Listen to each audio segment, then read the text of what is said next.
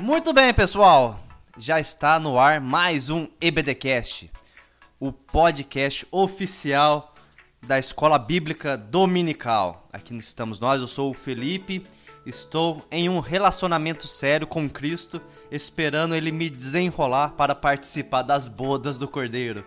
Seja bem-vindo, já vai compartilhando, aumenta o som e seja pronto. Vamos dar continuidade aqui. Estamos eu e o irmão Lucas, o presbítero Robert hoje especialmente não pôde estar porque ele tem um compromisso hoje que estará tendo um culto de jovens na igreja. Ele está lá participando.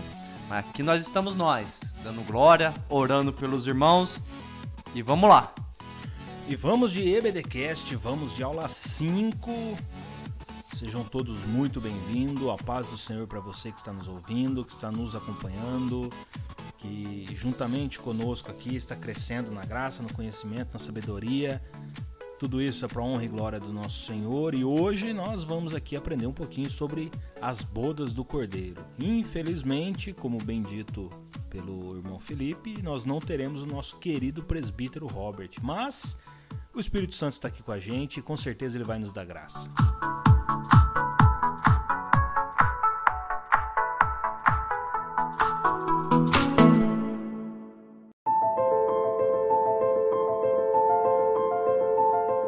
Então vamos de As Bodas do Cordeiro. Vamos para nossa síntese. Somente os crentes fiéis ao Senhor participarão das bodas do Cordeiro. As bodas do Cordeiro será a continuação do tribunal. Teve o tribunal, passaremos para as bodas do Cordeiro. Amém? Então vamos dar continuidade aqui, ó. Vamos fazer que nem o irmão Robert faz. Vamos compilar aqui para agilizar, ganhar tempo e simplificar aqui da melhor maneira possível. O texto bíblico está lá em Mateus 25, do 1 ao 13, que é a parábola das bodas. E nós já vamos aqui, ó, compilar aqui o matrimônio, as virgens e o terceiro aqui não vos conheço. É a parábola das bodas, das dez virgens. Então nós vamos resumir aqui. O matrimônio, já vamos entrar nesse aqui no matrimônio e com uma pergunta, é lógico. Se você estudar aqui, esse matrimônio está trazendo um casamento cultural judaico da época lá, como que é, suponho que siga até hoje um pouco disso aí, com as festas que que dura sete dias, tem tudo isso do noivado para o casamento. Vamos ver que na cultura bíblica judaica não existia namoro, né, Lucas? Não tinha o, o, namoro. Nós aqui já temos por causa que é uma questão cultural nossa aqui. Nós temos a parte do namoro. E trazendo uma pergunta para dar uma compilada aqui, o casamento mudou, Lucas? Porque vamos ver que o casamento existe e sempre existiu e é baseado na Bíblia. Mas o casamento mudou por causa estamos no século 21 Exatamente no ano 2021. e o casamento mudou? Será que ficou diferente? Tem algo que é ultrapassado no casamento? O que, que você me fala? Olha, o casamento não mudou. A essência do casamento é a mesma. A essência do casamento é ainda ali o homem casar com a mulher, a mulher casar com o homem. A, a diferença que a gente vê é que o casamento judeu não existe o namoro. Na Bíblia não existe o namoro. É comum a gente ver muitas, muitas pessoas de, de, de outras denominações, de outras igrejas, é, condenarem a prática do namoro por dizer assim: ah, na Bíblia não tem namoro. Mas a Bíblia não tem namoro porque quando se fala ali com, com relação a relacionamentos, a casamentos, é todo dentro do contexto judaico. O nosso contexto é outro. Né? Então, assim, a nossa cultura ela indica que nós devemos ali é, ter um relacionamento, é, conhecer a família, conhecer o, o, o, o conhecer o, rapaz, conhecer a moça e a moça conhecer o rapaz, né? Porque naquela época, veja bem, todo mundo ali se conhecia, né? Ninguém casava ou não deveria, né? Se casar com alguém que não fosse ali da, da do, do povo de Israel. Então é, ficava tudo entre eles ali e não tinha guardada as suas proporções, né? Não tinha a pessoa de má índole como nós temos hoje. Então a gente precisa conhecer as pessoas e por isso que na nossa cultura nós nós temos o namoro antes do casamento, mas assim, o casamento ele não mudou. Amém, isso mesmo. Casamento é um princípio de Deus. E a gente vai estudar que princípios não muda. E tem um, uns princípios do, do casamento. Bíblico, lógico. Porque casará homem e mulher. Então, um casamento bíblico, homem e mulher. Deixará o pai e a sua mãe e vai se unir à sua esposa na sua casa. Você tem algumas ordenâncias ali, algumas diretrizes.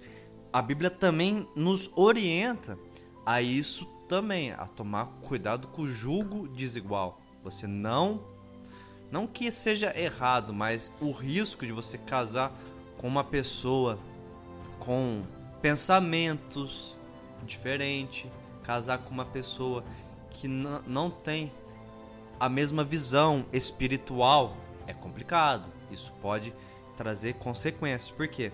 O casamento em si é até que a morte você, você pare. Então, tem princípios baseado na palavra. Amém? E seguindo aqui, vamos lá para as virgens. As virgens vai simbolizar basicamente a igreja. Não é o mundo e a igreja, são igreja e igreja. Eu achei muito interessante nós vamos ter a orientação de sempre estar orando e vigiando. Mas nessa parábola nós temos algo a mais que o Senhor deixou, que é preparação. Nós devemos estar preparados. E as virgens não estavam preparadas. É interessante porque faltou azeite, faltou algo para essas virgens. E vamos de mais perguntas. E nessa pergunta eu tenho certeza que vai englobar bastante coisa. Porque é preciso preparação. É preciso pre preparação. Lógico, devemos orar, vigiar, mas nesse quesito, nessa parábola, cinco, cinco estavam preparadas e cinco não tinha preparação nenhuma e ficaram para trás. As portas foram fechadas. E aqui a pergunta que eu faço: participar dos cultos nos garantirá que vamos participar das bodas, Lucas? O que, que você acha? Porque já que é pa para se preparar, se eu participar dos cultos, cultos na, de domingo da família, culto nas terças, culto de ensino, isso me garantirá a participação das bodas? Vamos primeiro entender o que é um culto. O que é participar do culto? O culto é algo que a gente faz para Deus, é algo que a gente separa ali um tempo, é, coloca o celular no avião, no modo avião ali, né? Desabilita ali os dados móveis para não receber mensagens ali que vai tirar nossa atenção, ou talvez até deixa o celular no carro antes de entrar na igreja, desliga o celular é, fica totalmente alheio ao mundo e entra em uma esfera espiritual que nos coloca em contato com Deus.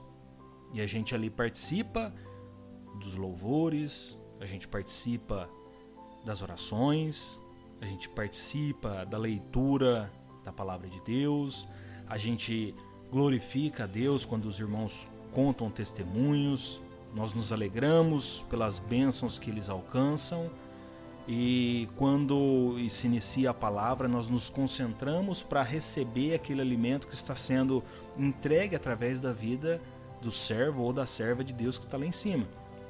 Isso é um culto. Se nós estivermos participando dessa maneira, com certeza nós estamos é, praticamente garantidos na boda, nas bodas do Cordeiro. Porque nós estamos vivendo para a adoração de Deus.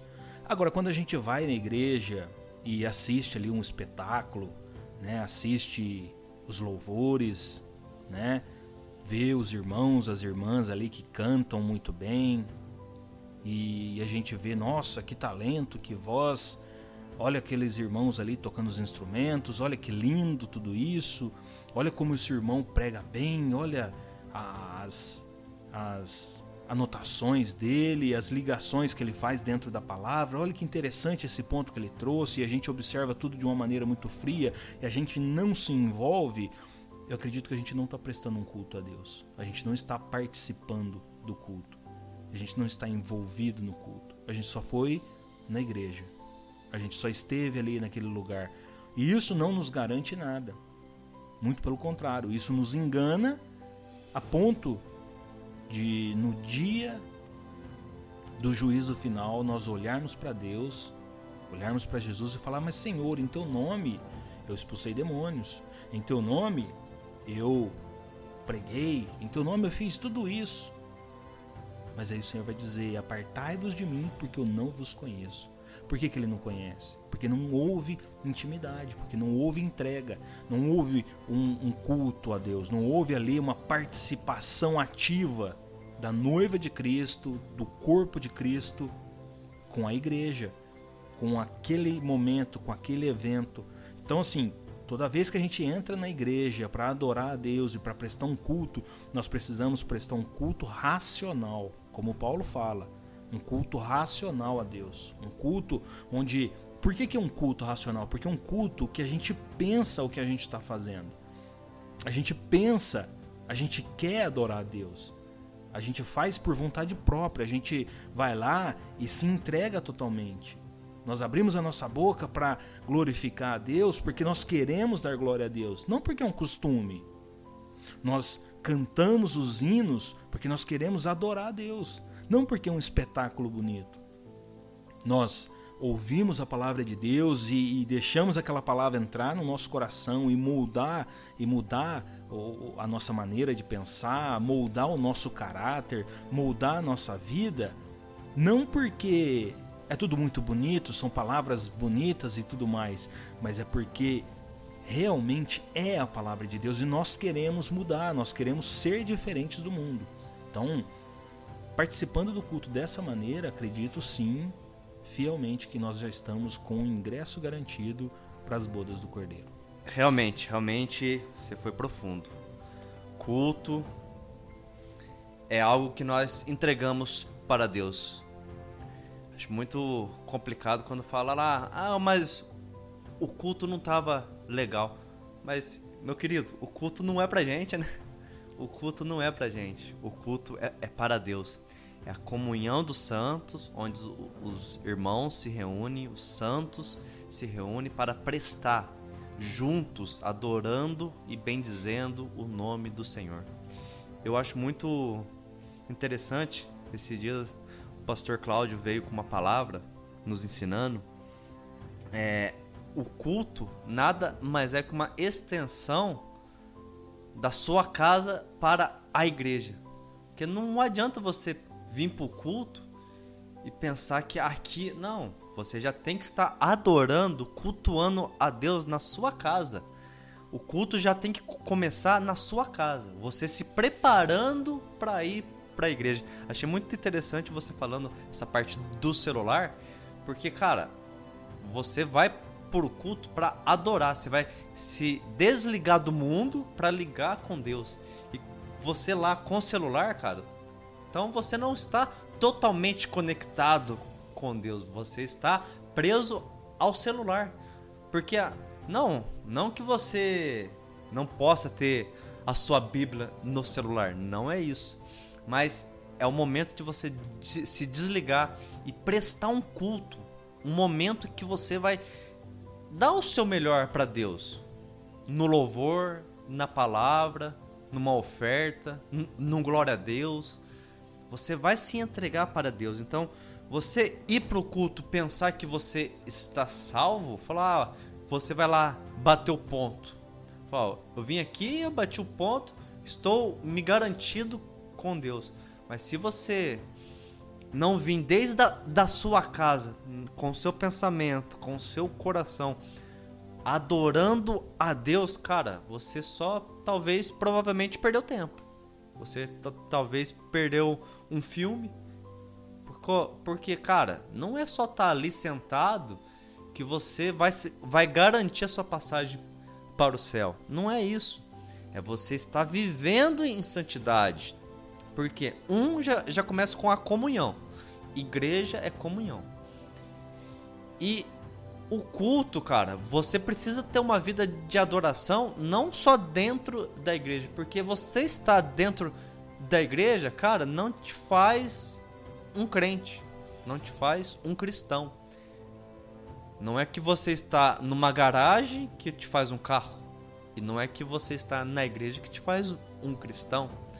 Então, você precisa sim ter uma vida de adoração a Deus, adorando a Deus no seu trabalho, na sua casa e sabendo que o culto, cara, é aquele momento. Tem temos duas formas de pensar como você vai para o culto. Você vai pensar, pô, que benção, tem culto hoje. Ou você vai pensar, pô, cara, tem culto, não é possível, nossa, tô tão cansado. Cara, é o momento separado que você vai junto lá com os irmãos adorar a Deus e você vai receber o renovo da parte de Deus. Então, essa preparação você precisa ter. Você está indo para a casa do Senhor para encher o seu azeite. O azeite aqui, muito bem representado pelo Espírito Santo, você precisa se encher dele. Você precisa se, se preparar com o azeite, buscando essa santificação e se enchendo do Espírito Santo, deixando o Espírito Santo trabalhar na sua vida. Nós precisamos dar liberdade para o Espírito Santo trabalhar. Nós vamos ver que o Senhor está à porta e bate. Você quer deixar o Senhor entrar na sua vida e trabalhar na sua vida?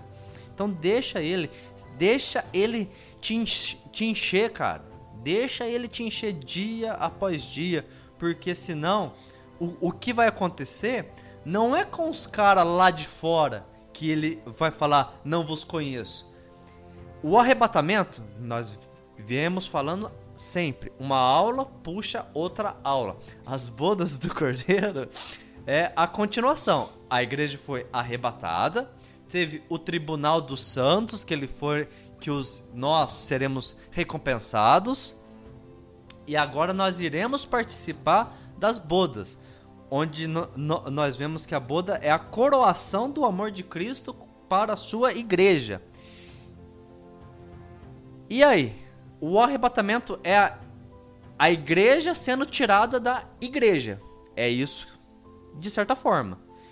Então, não pensa que o não vos conheço será para aquele que está no, no mundo. Cara, aquele que está no mundo já está condenado.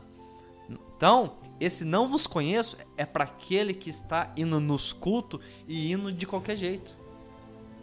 E o Senhor está nos alertando: se prepara, irmão, se capacita, compra o óleo, compra a unção, compra.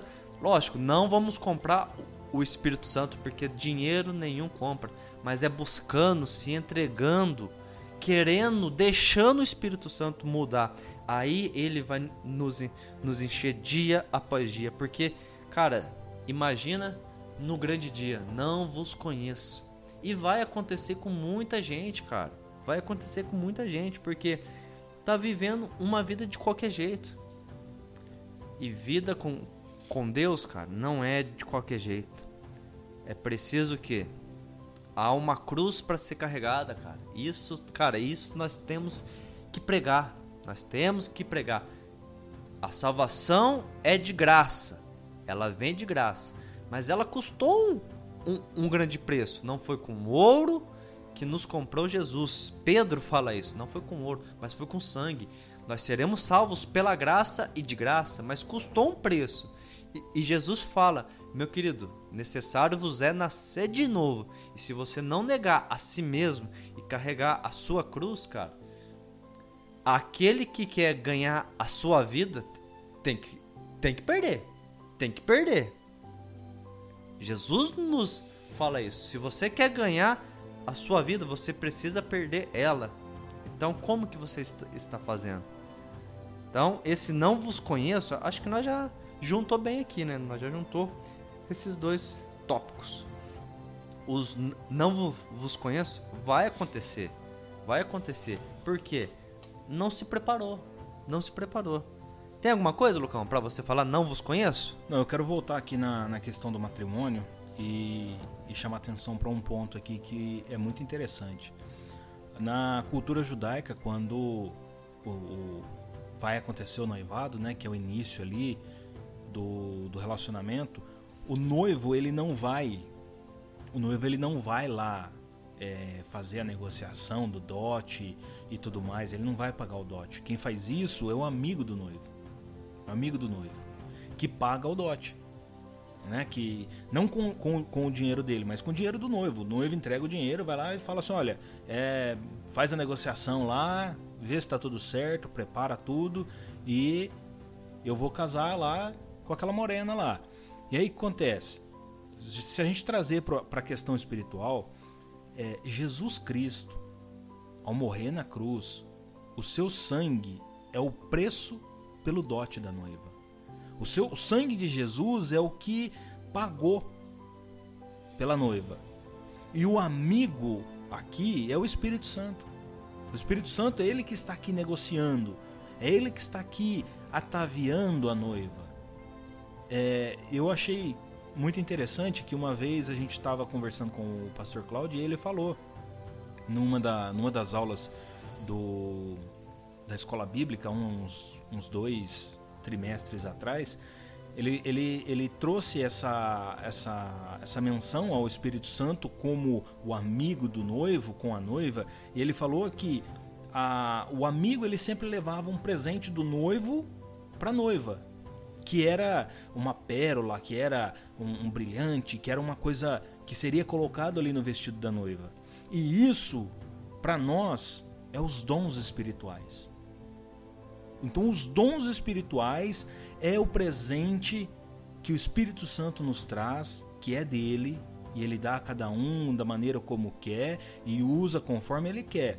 É, o dom espiritual é do Espírito Santo, mas ele vem ataviando a noiva, ele vem embelezando a noiva, santificando, justificando, purificando a noiva, a noiva para que quando Jesus vier buscar a noiva, para que quando houver ali o arrebatamento e for acontecer as bodas, a noiva esteja preparada, a noiva esteja é, limpa e imaculada. Limpa do que?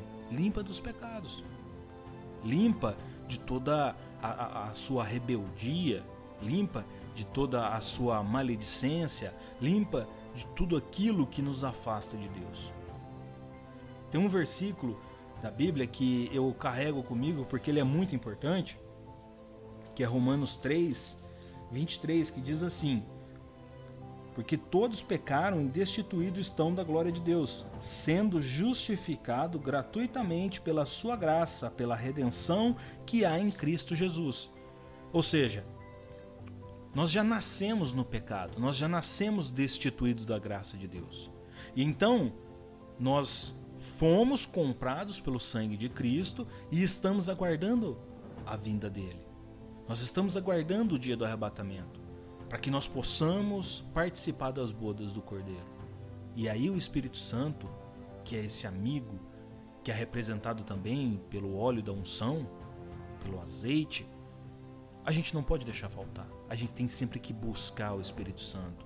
É muito importante a gente continuar dia após dia buscando o Espírito Santo, para que não falte nos últimos momentos ali, quando a gente estiver próximo, porque vai ser difícil. Quando a gente estiver muito próximo, vai ser difícil a gente sobreviver, a gente se manter, mas é com a graça do Espírito Santo. Né?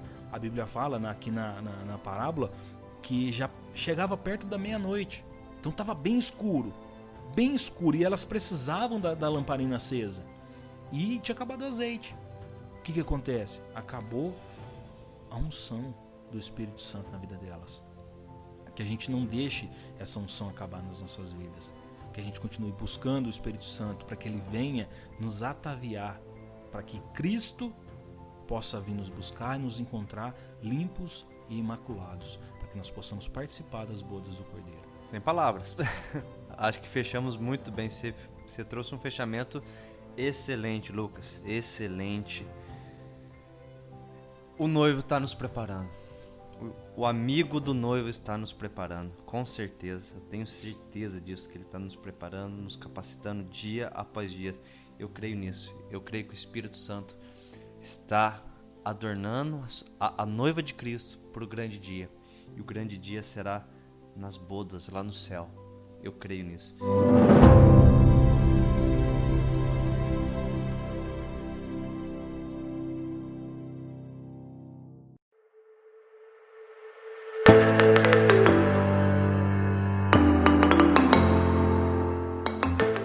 Aqui, ó.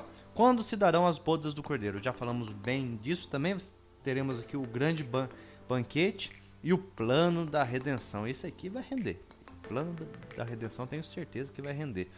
Mas nós vamos ver aqui como nós falamos lá no primeiro podcast, no nosso primeiro EBDcast. Falamos que nós estamos num assunto escatológico, que Cristo voltará para buscar sua igreja, a um, a um estudo escatológico bíblico pentecostal, que nós estamos aqui com a CPAD e também de acordo com a declaração de fé das Assembleias de Deus. Então, como nós já falamos, as bodas do, do Cordeiro se dará depois.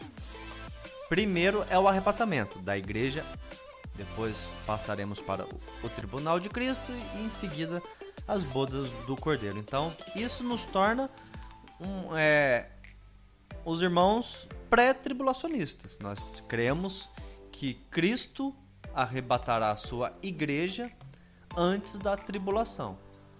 Nós também reconhecemos que há outras linhas teológicas pós-tribulacionistas, mid-tribulacionista e respeitamos totalmente o ponto desses irmãos, com certeza. Mas nós estamos estudando aqui nessa visão pré-tribulacionista, numa visão pentecostal, certo? Então, quando se darão as bodas do cordeiro? Se dará no céu, depois do arrebatamento, quando a igreja passará pelo tribunal, não é um tribunal de condenação, como já estudamos, e vai vir aqui as bodas do cordeiro depois disso. Lá no céu, nós estaremos lá passando, fomos recompensados pelo tribunal e ali estaremos ceando a coroação do amor de Cristo pela sua igreja. Já vou passar aqui para o Lucas, ele vai trazer um assunto bem legal aqui para nós. Lembrando que lá no céu é o plano espiritual. Plano espiritual, o tempo lá é outro. Na verdade, o tempo seria inexistente. Lá é o tempo eterno. Não vai haver ontem nem amanhã. Lá é eterno. Mas aqui na terra estará passando a grande tribulação dos sete anos. Não vamos aprofundar o assunto da grande tribulação, que será o assunto da próxima aula. Um spoiler. Aqui nós já vamos lançar um spoiler, mas na verdade nós não vamos aprofundar tanto assim a grande tribulação, que será o assunto da próxima aula. Então o Lucas vai nos trazer esse grande banquete, as bodas. Eu quero aqui começar falando a respeito do, do tempo. É, eu acho que eu já falei isso em, em algum episódio anterior, mas eu aprendi uma definição do tempo que é assim: durante o, o Éden não existia tempo. Existia dia e noite e tudo mais, mas não existia tempo. Não existia anos, dias, horas, meses, não existia nada disso. Mas após a queda do homem, Deus ele cria o tempo e coloca o homem dentro da esfera do tempo para que o homem pudesse viver no pecado por um curto período de tempo, né? Porque se não fosse dessa forma, o homem viveria eternamente no pecado, porque ele se distanciou de Deus. Então Deus cria o tempo ali para que o homem tivesse um curto período de tempo do, é, é, é, vivendo no pecado e nesse período de tempo ele tivesse o, o arrependimento acontecesse na vida dele para que ele pudesse se retornar a Deus. Né? Então, lá nas bodas do Cordeiro, a gente vai estar no plano espiritual realmente e nós não vamos ter o tempo. Quanto tempo a gente vai ficar lá? Um dia, um mês, um ano? Vai importar quanto tempo? Os sete anos da tribulação? Porque enquanto nós, como igreja, nós estamos aqui na terra, nós sofremos perseguições, nós sofremos ataques, nós sofremos muitas coisas e, e o mundo que jaz no maligno se regozija com isso. O mundo tem prazer em ver a igreja de Cristo sofrendo. Se a gente pegar a história da igreja, eu gosto muito desse tema, eu, eu amo estudar a história da igreja, é, porque a gente vê o quanto os irmãos do passado foram perseverantes, foram fiéis, né? Eu tenho, eu tenho até um, um, livro que chama Os Mártires do Coliseu, que conta ali o comecinho da história da igreja, os primeiros mártires da história da igreja que morreram ali no Coliseu, e a gente vê o sofrimento, a vida deles ali, é, se entregaram totalmente. Histórias lindas, maravilhosas de homens e mulheres que se entregaram totalmente a Deus. E, e, o mundo se regozijava, sentia alegria, sentia prazer no sofrimento deles. Então a gente puxa durante toda a história e é interessante que enquanto a gente grava esse, episódio, a gente está aqui próximo já, né, do dia 31 de outubro, que é quando a gente é, comemora a Reforma Protestante, que também é um outro movimento em que a igreja sofria mas não era uma perseguição de fora da igreja, é uma perseguição de dentro da igreja. É quando se pregavam as indulgências, se pregavam é, que você deveria pagar ali uma quantia em dinheiro para comprar um terreno no céu. Por incrível que pareça, alguns anos atrás tinha isso aqui de novo, né? Mas a igreja ali naquele momento estava sofrendo isso. E Deus levantou homens e capacitou homens para se é, é, protestar contra isso. Martinho Lutero foi lá e pregou as 95 teses e ele foi perseguido, ele foi caçado e depois dele vieram outros homens que ajudaram a igreja a chegar onde chegou e nós, graças a Deus, nós fomos alcançados por por esse por esse evangelho, porque o evangelho é de Cristo e ele não vai parar, a obra de Cristo não vai parar, ela vai continuar. Mas o que eu quero dizer com tudo isso é que Enquanto o mundo regozija e sente alegria, a igreja sofre, a igreja padece, a igreja perece. O Felipe, na, na, na aula 3 ou 4, se eu não me engano, na 3, ele trouxe a questão da igreja perseguida. Meus irmãos, é, é, um, é um movimento, é um movimento que a gente vai lá e vê os irmãos morrendo, morrendo porque está carregando ali uma, uma Bíblia, uma folha da Bíblia, um pedacinho, um trechinho, e eles se apegam àquilo ali porque é a palavra de Deus. E nós vemos que muitos se alegram com isso. Mas o, por que, que eu estou me alongando nesse ponto? É para você compreender que no, nas bodas do Cordeiro, quando nós estivermos com Cristo na glória, nós estaremos regozijando. Enquanto o mundo que jaz no maligno vai estar sofrendo durante os sete anos da grande tribulação. E nós estaremos sem um tempo determinado nós estaremos ali com Cristo ceando, participando ali das bodas do Cordeiro e, e, e nos regozijando e cantando louvores e cantando aleluia e alegrando o nosso coração em um casamento com Cristo. E a igreja de Cristo vai ser curada de tudo o que sofreu, de tudo o que padeceu aqui por amor de Cristo. Nós já estaremos com o nosso corpo glorificado. Nós não teremos dor, nós não teremos tristeza, nós não teremos angústia, nós não teremos ansiedade, nós não teremos nada, apenas a alegria e o prazer de estar com Cristo. Vai valer a pena, né, irmão? Vai valer a pena. Persiste na caminhada. Vencedor será aquele que não é que chega em primeiro, mas aquele que não desiste. Essa é a jornada. O Lucas nos trouxe bem quantas perseguições, quantas lutas a igreja sofrendo desde o início, desde o início que começou o cristianismo, desde a morte de Cristo. Ali já, já começou a perseguição, as lutas, as aflições dos irmãos, mas o Espírito Santo dando graça e nas bodas será isso, será recompensado. Enquanto a igreja regozija na presença do noivo aqui na terra, aqueles que zombaram, que achou que era sem graça, careta, né? Falou, olha os careta ali dos crentes. E eles estarão lá no céu, os irmãos com Cristo. Então vai valer a pena. E nós vamos entrar agora nessa o plano da redenção. Saber que o plano, na verdade, já começou lá no jardim. Se formos ver bem, eu estava escutando um, um, um louvor que falava quando Cristo já falava haja luz, nós já ouvimos dizer haja cruz.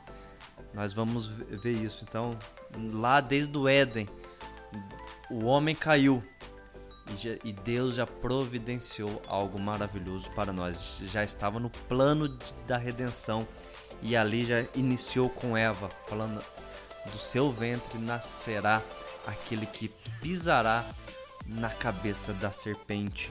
Então nós vamos ver muito bem isso, que será um plano que será, na verdade, o, a conclusão do plano, mas que já começou desde lá do Éden. Desde a criação já estava já tinha Deus já tinha tudo planejado para concluir esse plano. Então nós vamos ver que por mais que sofremos, por mais que lutamos, Deus nunca foi pego de surpresa. Deus não foi pego de surpresa. Falou: oh, e agora? Quem poderá nos socorrer? Que nem o Chapolin. Mas não é isso. Deus já falou: fica tranquilo. Fica tranquilo que eu já tenho providenciado o cordeiro. Fica tranquilo que o cordeiro já está preparado desde a fundação do mundo. Olha que algo extraordinário. O cordeiro já estava preparado desde a fundação, desde a criação, quando Deus estava criando o mundo, ele já saberia que precisaria do cordeiro para salvar o homem, que o homem por si só não conseguiria. Ele saberia de tudo isso e precisaria um cordeiro para expiar. E ele preparou esse caminho. E eu vou passar para Lucas aqui. Realmente Deus não foi pego de surpresa. Realmente Deus já havia planejado tudo. Eu acho bonito pensar que nós vivemos uma época maravilhosa, que a Bíblia já existe, a Bíblia já está revelada para nós, o Espírito Santo já age em nossos corações, já transforma os nossos pensamentos, a nossa maneira de agir, de pensar. É, e a gente olha, né? A gente lê a Bíblia, a gente vê ali o plano de Deus todo desenvolvido, acontecendo exatamente como deveria acontecer para que Cristo chegasse, viesse viver entre nós e fosse morto, crucificado no madeiro e ao terceiro dia ele ressuscitasse, para que nós pudéssemos ter vida nele. Às vezes a gente a gente está lendo ali, né, o, o, o Primeiro Testamento, o Antigo Testamento, a gente vê os erros da nação de Israel, do povo de Judá, e a gente fala assim: mas eles viveram tantas coisas maravilhosas com Deus e ainda assim se voltam para ídolos, se voltam para deuses falsos, se afastam de Deus, mas é porque eles ainda não tinham a palavra revelada, eles ainda não compreendiam a mensagem da cruz. Para eles, a mensagem da cruz era loucura. Para eles, a mensagem da cruz era mensagem de maldição. Porque, se eu não me engano, em Deuteronômio, que fala que maldito é aquele que for pregado no madeiro, que não pode deixar né, a, a noite chegar e ele ainda está para que ele não venha amaldiçoar a terra que Deus deu. Mas eles não entendiam. Eles não entendiam nada. Eles não entendiam o plano de Deus, o plano da redenção. Mas nós entendemos o plano da redenção porque já foi revelado para nós através de Cristo. Nós temos a Bíblia, nós temos o Espírito Santo, nós temos Cristo como nosso Senhor e Salvador. Desde o início. Desde o início, o plano da redenção se concretiza nas bodas do Cordeiro. O plano da redenção que nos volta para Deus se concretiza nas bodas do Cordeiro. Realmente ainda não aconteceu a conclusão. Então ainda temos tempo, temos tempo. Vamos trazer Isaías 55, 6. Buscai ao Senhor enquanto se pode se achar. Lá no Antigo Testamento, 700, mais ou menos 700 anos antes de Cristo vir, Isaías já, já falava para o povo: busca Deus enquanto se pode se achar, porque vai chegar um tempo, irmão, que não vai dar. Vai ter o tempo da conclusão. E aí as portas serão fechadas e não vai ter mais jeito. Então, Lucas, trazendo, você trouxe muito bem esse ponto. Você crê que, que ainda dá tempo para os irmãos buscar? Por mais que o irmão fez. Como que eu diria? Por mais que ele bateu cabeça demais, errou demais, falhou, tentou, caiu, tentou, de novo, caiu de novo.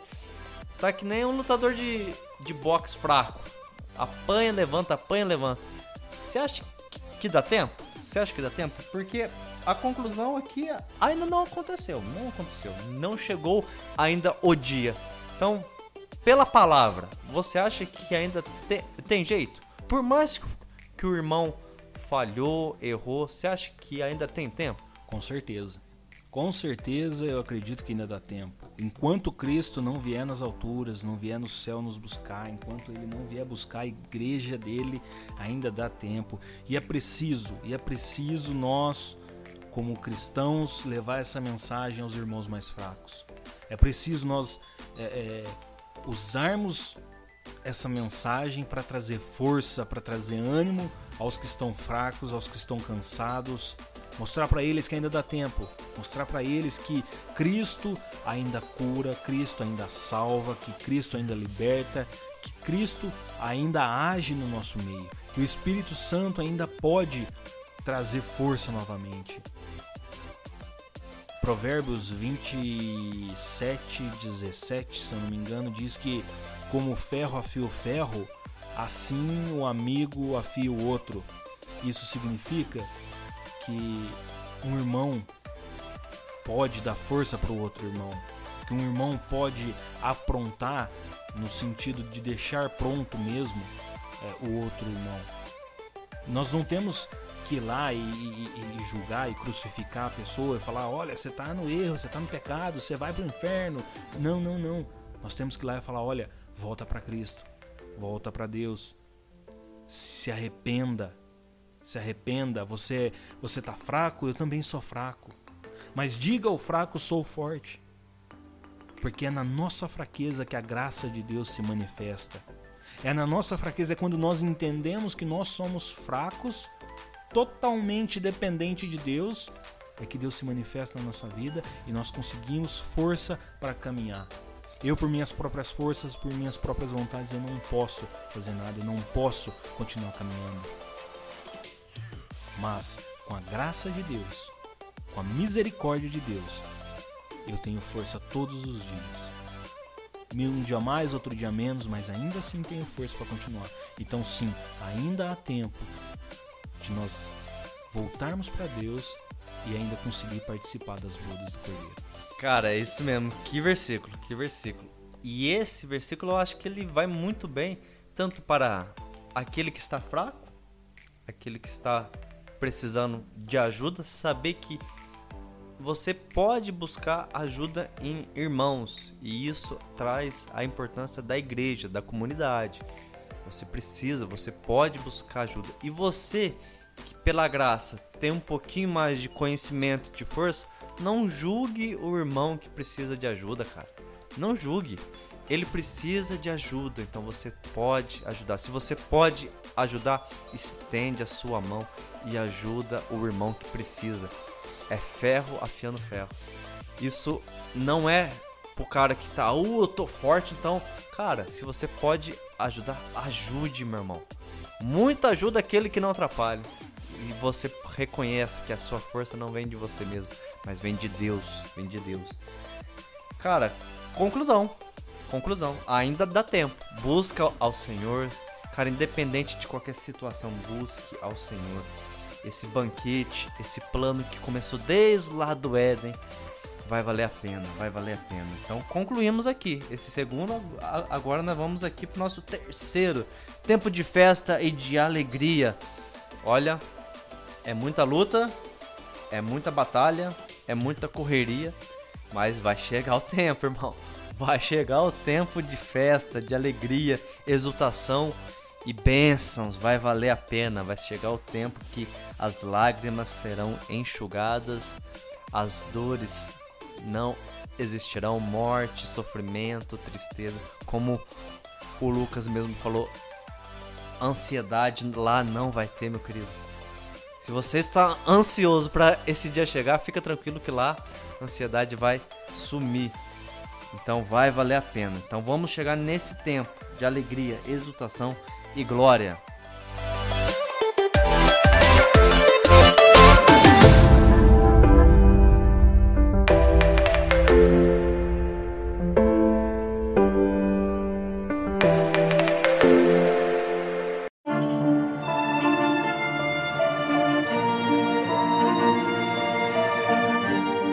O tempo de alegria. No casamento, nós vemos assim. Quem já casou, é claro. Você vê que o dia, não somente o dia, mas a semana já é especial, já, é diferente. E esse tempo de, de, de alegria, ele já começa antes de chegar o, o, o casamento.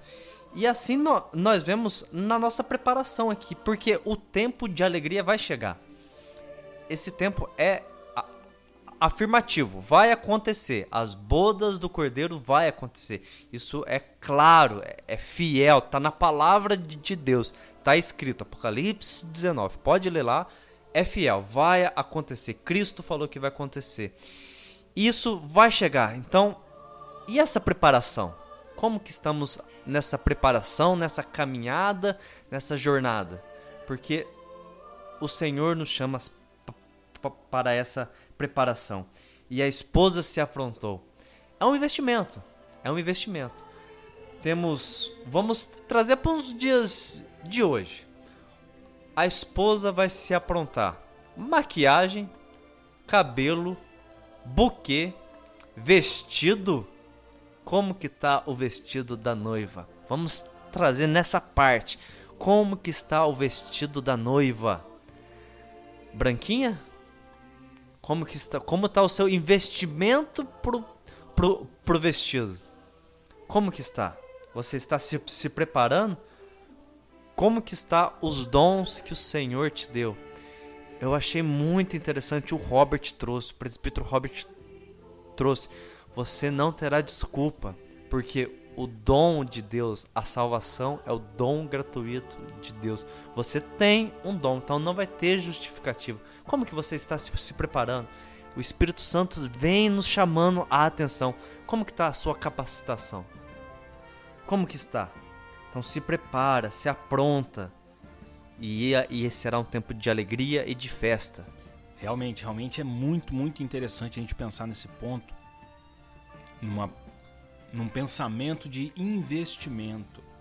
A noiva, como você, você bem trouxe aqui, Fê, a noiva investe no cabelo, paga caro no vestido, paga caro no buquê.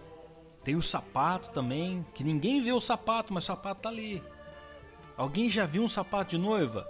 Eu sempre achei, sinceramente, eu sempre achei que a noiva ia descalço. Aí quando eu casei eu descobri que não. A minha esposa foi de sapato. Ela tava com um sapato lindo. Eu descobri isso aí depois. Mas tudo isso é investimento. Tudo isso é investimento. E agora a gente vamos, vamos pensar isso, nisso, Fê, de uma maneira assim na, na nossa vida, na nossa vida espiritual. Como nós temos nos preparado para Deus? Todos nós temos um dom. Alguma coisa nós temos.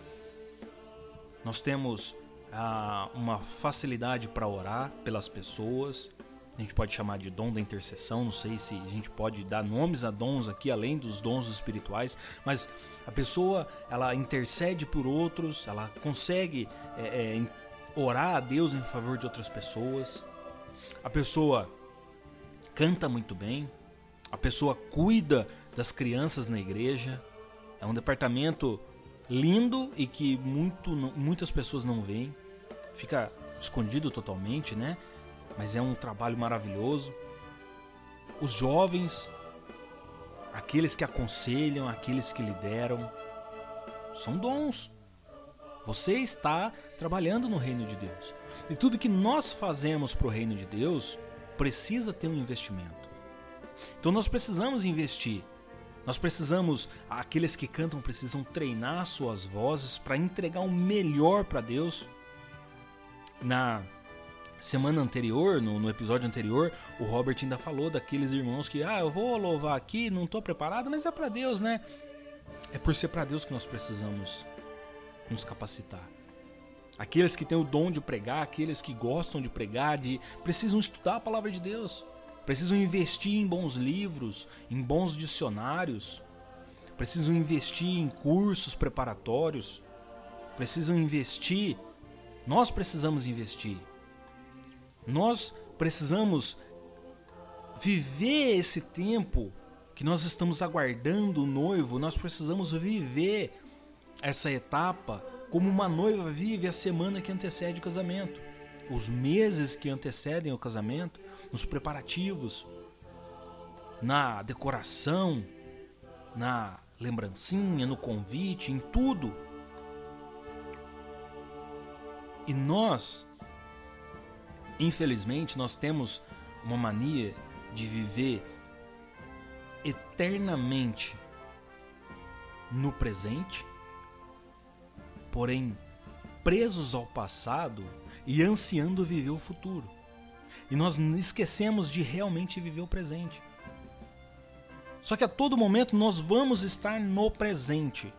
Não existe máquina do tempo, não existe linha temporal. Nós nunca vamos viver uma outra época sem antes ter vivido essa.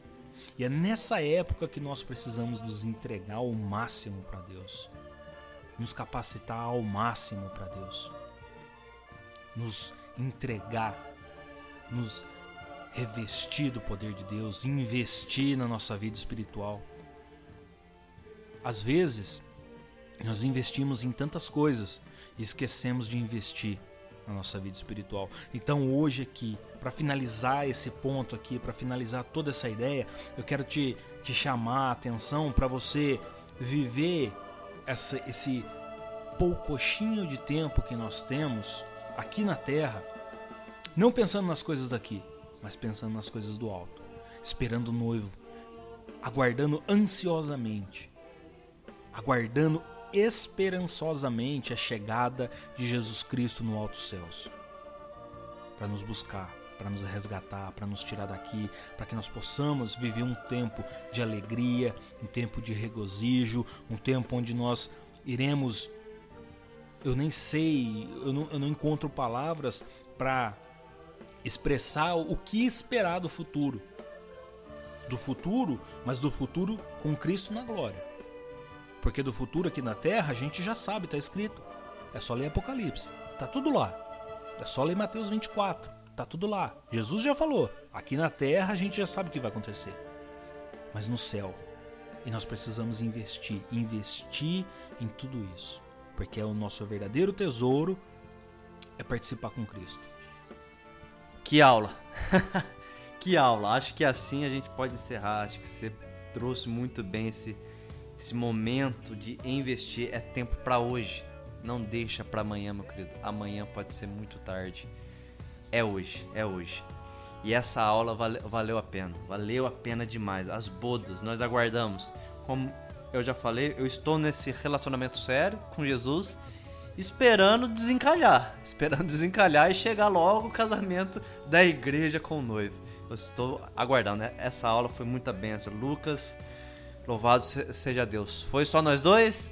Morremos de saudade aqui do presbítero Robert, só, só, só Deus sabe o quanto nós estamos aqui com saudades do presbítero Robert. Hoje não terá bênção apostólica, mas terá um Deus te abençoe bem forte. Amém? Então acho que valeu a pena. Lucão, quer encerrar? Então, aqui nós terminamos. Anseia por esse dia, mas se prepare todo dia. Amém? Deus te abençoe. Valeu, até a próxima EBDcast. Sejam meus dias de malas prontas, contando as horas pra tua volta.